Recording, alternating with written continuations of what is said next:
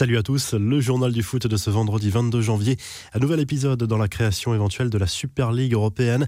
L'agence de presse américaine a livré de nouveaux détails sur le projet soutenu par plusieurs grands clubs européens. L'idée serait bien de faire participer 20 équipes, dont 15 de façon permanente et 5 par invitation avec deux groupes de 10 équipes. Les 4 premiers de chaque poule se qualifieraient pour le tableau final.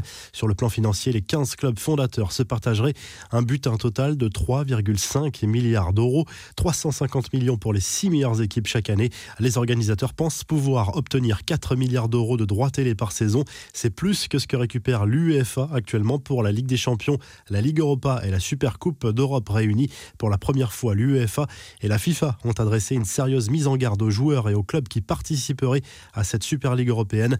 Tout club ou joueur impliqué dans une telle compétition se verrait interdire de participer à toute compétition organisée par la FIFA ou les confédérations dont l'UEFA ont expliqué les instances. Cela inclut notamment la Ligue des Champions ou encore l'Euro et la Coupe du Monde.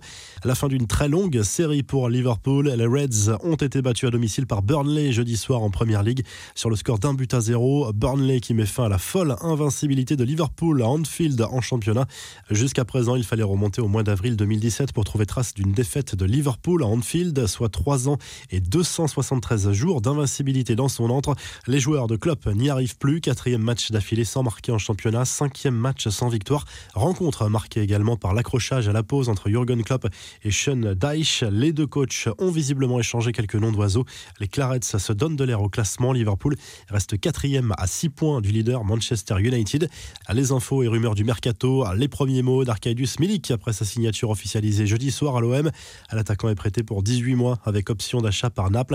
Je suis heureux et fier de vous annoncer que je suis officiellement un joueur de l'Olympique de Marseille, l'un des clubs les plus prestigieux d'Europe. Je suis prêt pour cette nouvelle aventure. Allez l'OM, a écrit l'international polonais sur Twitter. Lui est convoité par les plus grands clubs européens. Le défenseur du RB Leipzig, Dayo Upamecano, intéresse notamment le Bayern Munich. Le patron du club bavarois, Karl-Heinz Rummenigge, ne s'en cache pas. À Liverpool est également intéressé. Leandro Paredes, lui, va rester au PSG cet hiver, alors que la presse italienne envoie régulièrement le joueur à la Juve ou à l'Inter. Le milieu de terrain argentin a réaffirmé sans ambiguïté son envie de rester dans la capitale française. Concernant l'éventuelle venue de Messi, Paredes a lancé un appel du pied à son coéquipier en sélection. La décision appartient aussi à Messi, mais bien sûr, ce serait génial d'avoir un joueur comme lui à lâcher le joueur du PSG. Du côté de Monaco, on arrive à dégager une enveloppe pour le mercato hivernal malgré la crise. Le club du Rocher vient de débourser 16 millions d'euros pour recruter le Sénégalais Crépin Diata qui arrive en provenance de Bruges. Enfin, c'est presque inespéré. Selon le média grec Sporttime, Marseille aurait enfin trouvé une porte de sortie pour Mitroglou. L'attaquant grec et sa direction seraient proches d'un accord en vue d'une résiliation de contrat. Mitroglou pourrait s'engager en faveur de Laris Salonique. Les infos en bref, l'Atlético Madrid a s'est fait peur mais garde le cap en Liga. Mené, le leader du championnat espagnol est parvenu à renverser la situation sur le terrain débar. Succès 2 buts à 1 grâce au doublé de Luis Suarez. L'Atlético Madrid accroît son avance sur le Real, deuxième, désormais à 7 points alors que les Colchoneros ont encore un match en moins. Après la Ligue 1, Mediapro pourrait jouer un sale coup à la Liga. Selon plusieurs médias, le groupe sino-espagnol a demandé à la Ligue espagnole de renégocier ses droits de diffusion pour la Liga. Mediapro avait déboursé 460 millions d'euros pour diffuser les rencontres du championnat espagnol dans les bars du pays pour la période 2019-2022. Mathieu Valbuena allume tout le monde à l'OM, les joueurs Villas-Boas à la direction. L'ancien Marseillais n'a épargné personne sur RMC. Pour lui, les joueurs n'ont aucune réaction. André Villas-Boas n'a rien fait progresser et la direction a une grande part de responsabilité. Décidément, Sergio Aguero traverse une saison très compliquée. L'attaquant de Manchester City a annoncé avoir été testé positif au Covid. Sur Twitter, l'Argentin a expliqué s'être mis en quarantaine avant le test.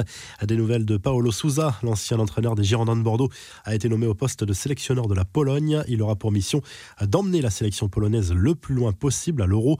Enfin, retenez bien son nom. Tom King, gardien de but de Newport County en quatrième division anglaise, a battu le record du monde du but le plus lointain de l'histoire avec cette réalisation inscrite de 96 mètres sur un dégagement à l'intérieur de ses 5 mètres 50.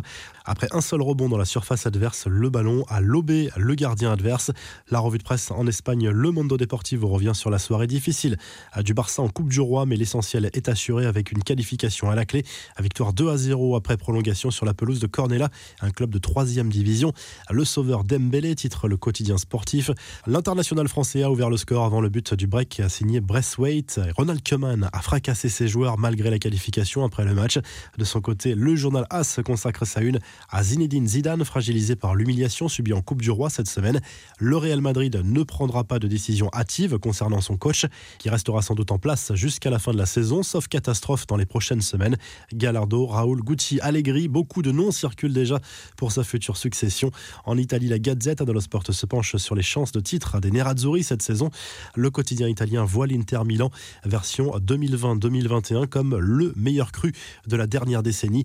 Le club lombard sera en déplacement sur le terrain de l'Udinese ce samedi. Le leader, l'AC Milan, recevra l'Atalanta. Enfin, le Corriere dello Sport revient sur le succès de la Lazio contre Parme en huitième de finale de la Coupe d'Italie et sur l'avenir de Massimiliano Allegri, annoncé comme le possible futur entraîneur de la Roma. Paolo Fonseca est sous pression. Si vous avez aimé le journal du foot, n'hésitez pas à liker la vidéo et à vous abonner. Et à très vite pour un nouveau journal du foot.